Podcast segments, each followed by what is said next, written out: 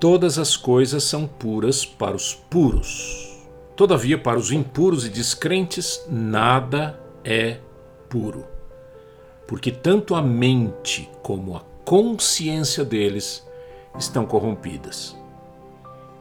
Receber a Cristo na vida é um ato espiritual, um milagre promovido por Deus dentro de nós.